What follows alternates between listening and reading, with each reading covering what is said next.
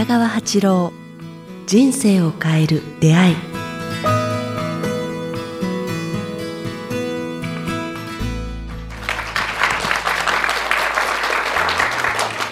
こんにちは早川洋平です。北川八郎人生を変える出会い。今日は第68回を、えー前回に引き続き、えー学士会館から公開収録でえー行わせていただきます北川先生よろしくおよろしくお願いします願いします。北川です。今日は何日の、何日の予定なんですか？えっ、とですね、今日はこれ、うちうちの話だったんですが、公開されてしまいましたが、えー、あ、まあでもどうせバレることですね。4月24日頃です。ちょっと先です。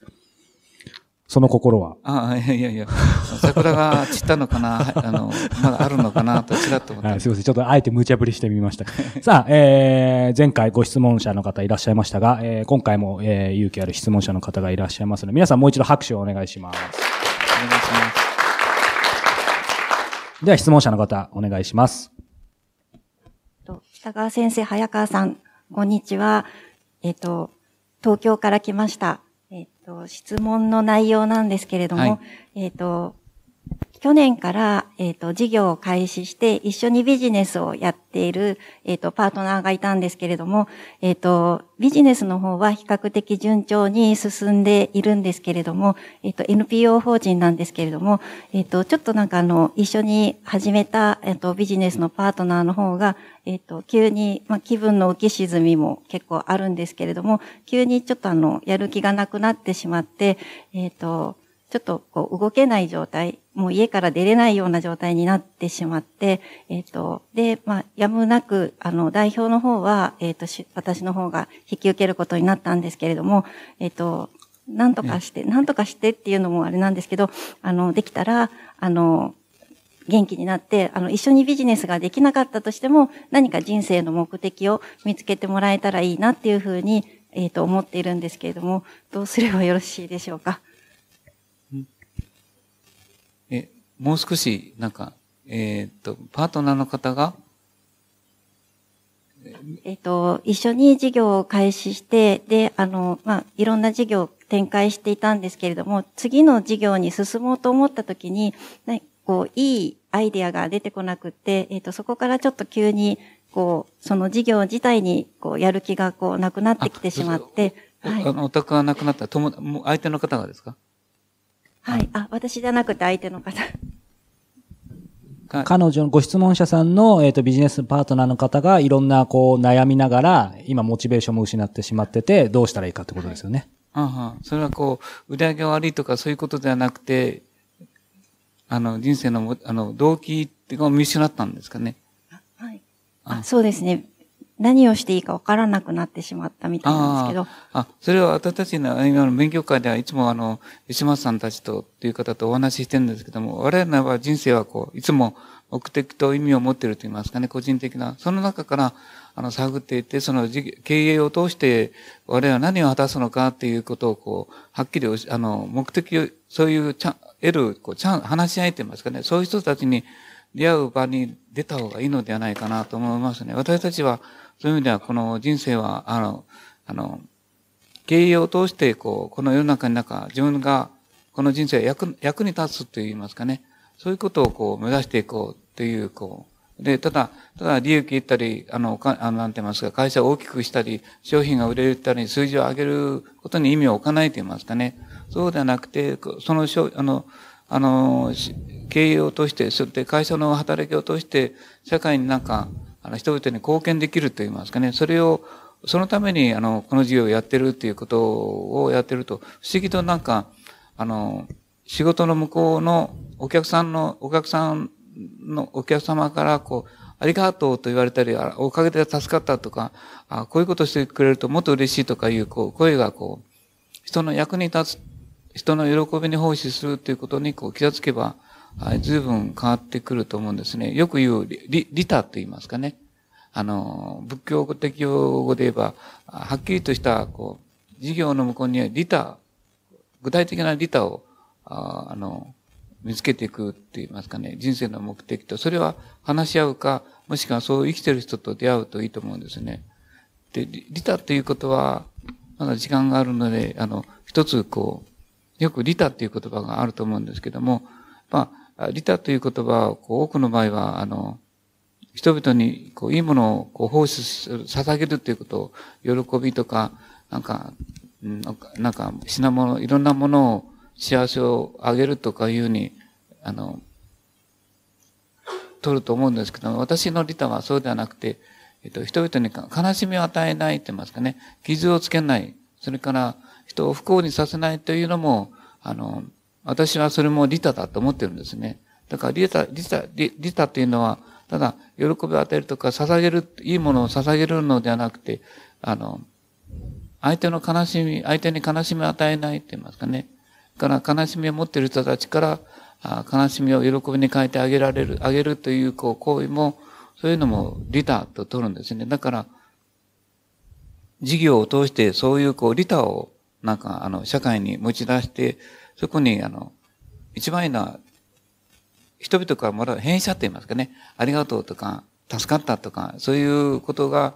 モチベーションにつながるから、それを体験するか、そういう場面に行ってみるか、されるといいと思うんですけどね。愛川君はどうでしたっけね、うんいや、でも、まさにこの番組のタイトルじゃないですけど、本当にもう出会いが全てなので、まあ、おっしゃること非常によくわかりますよね。なんか人間の DNA の奥には、その、あの、人、人々から感謝されることで、動機が高まる、純粋性が高まる。この動機じゃないですよ。これは、綺麗な女の人に会ったら動機がハトハトハトと。これ聞いてる人わかりますかね？先生、心臓を押さえながら。はい。冗談ですけどね。なんか、その動機ではなくて、本当になんか、あの、動機の純粋性って言いますかね。それが分かってくるようになると、我々は生きがいが見えてくるなと思いますね。それが DNA になんか組み込まれてるのではないかなと思います。それを抑え込むようにしてみんなお金とか、あの、売り上げとかが儲けることとかやってると、なぜ顔があんなにこう歪むのかと思ったら、やっぱり本来